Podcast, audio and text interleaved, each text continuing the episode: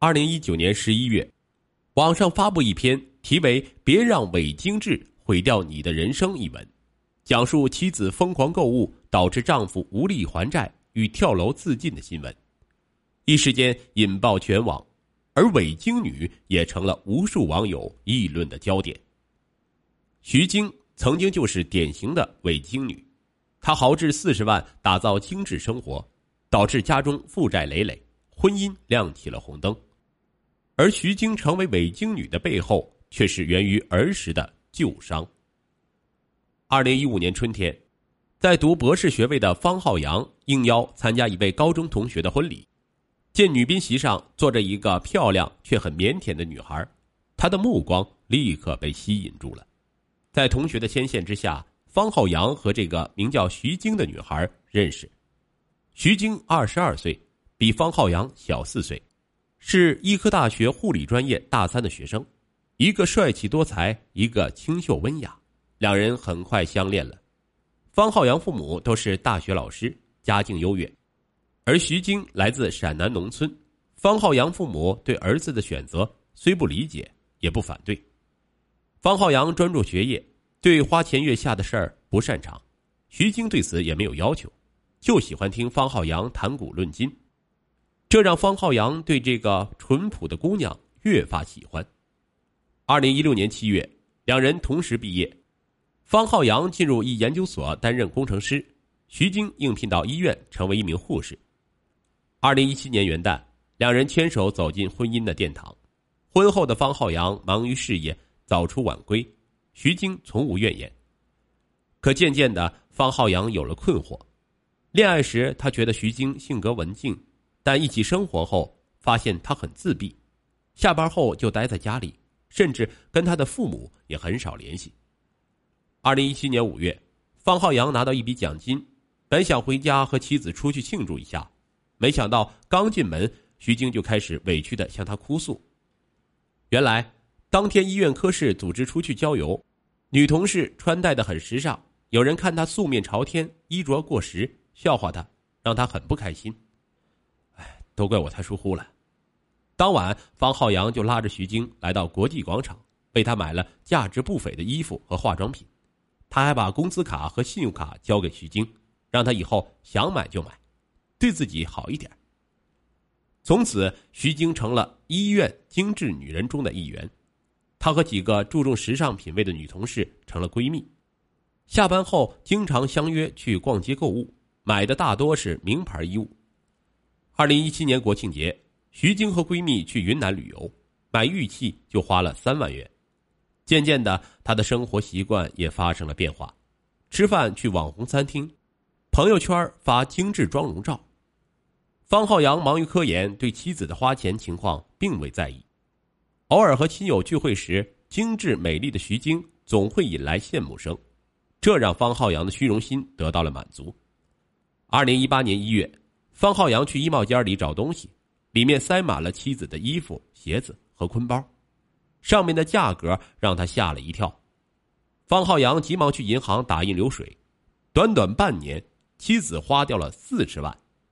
方浩洋把流水单摔在徐晶面前，质问道：“你说说，你到底花了多少钱？”徐晶被丈夫的样子吓住了，吞吞吐吐的说：“我，我一直想跟你说。”又不敢说。方浩洋一再追问，徐晶方才吐露实情。原来沉迷精致生活的他，花光了两人的所有工资，刷爆了信用卡，还欠下了近十万元的网贷。方浩洋手指着妻子，结结巴巴的说：“为买那些差不多的东西，还去借网贷？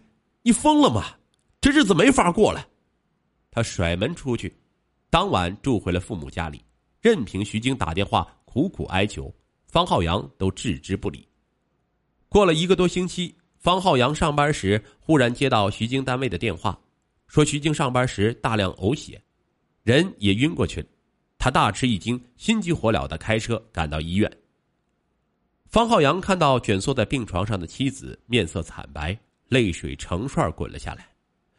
老公，我错了，要是下辈子还有嫁给你的机会，我保证改错。妻子歉疚的话让方浩洋想起昔日相爱的时光，含泪将她抱在怀里。没什么下辈子，这辈子我还没疼够你呢。徐晶在他怀里哭得颤抖。原来徐晶之前就因为长期节食，患了严重的胃溃疡。和方浩洋闹翻后，他更加茶饭不思，加上银行和网贷公司不停催要欠款，身体和精神的双重压力，导致他引发了严重的胃出血，需要马上手术。他几乎身无分文，还背着一堆网贷和信用卡的债，加上与父母关系疏离，他不愿向父母求助。平时几个一同逛街购物的好闺蜜，在听说她负债又和丈夫闹翻后，都离得远远的。她连手术费都付不起。方浩洋找父母借钱，交了住院费，并替徐晶还清了所有欠债。让方浩洋不解的是，徐晶患病期间，他曾要把岳父母接来照顾他，徐晶却拒绝了。方浩洋觉得事有蹊跷，他只好请假在医院照顾妻子。徐晶出院后，在方浩洋的追问下，徐晶痛哭着诉说了他儿时的经历。原来。徐晶母亲没有工作，仅仅靠父亲的工资养活全家。父母感情不和，对他非常冷淡。他只要犯一点小错，就会被父母训斥，甚至挨揍。有了弟弟后，他更处于被忽略的地位，衣服鞋子都靠亲戚施舍。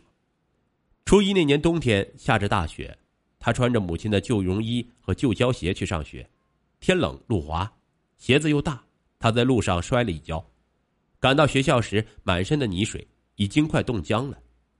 同学们嘲笑他是个小叫花子，这让正处于青春敏感期的他心里落下了深深的伤痛。上大学后，徐晶穿着朴素，他总觉得同学们在用轻视的目光看着他，又让他回忆起那段不堪的往事。由于他的内向和孤傲，整个班上没有女生和他玩，做游戏时甚至没有人牵他的手。她感觉总有同学在背后窃窃私语。恋爱结婚后，由于丈夫的宠爱，徐晶以为自己已经淡忘了这段往事。医院里有一些讲究精致生活的女同志，她发现若想融入其中，自己也只有变得精致起来。好在丈夫的工资卡、信用卡她都拿在手里，而且丈夫从不过问买东西这些生活琐事，从而让她可以毫无顾忌的疯狂购物。然而，衣服鞋子刚穿过一阵儿，他又会陷入巨大的恐慌之中，怀疑这些东西是不是过时了。在这样的恶性循环中，他总是控制不了购物冲动。妻子的倾诉让方浩洋既吃惊又心痛。童年的贫穷和家人对你的忽视，在你心里留下了阴影。你缺的不是衣物，而是爱。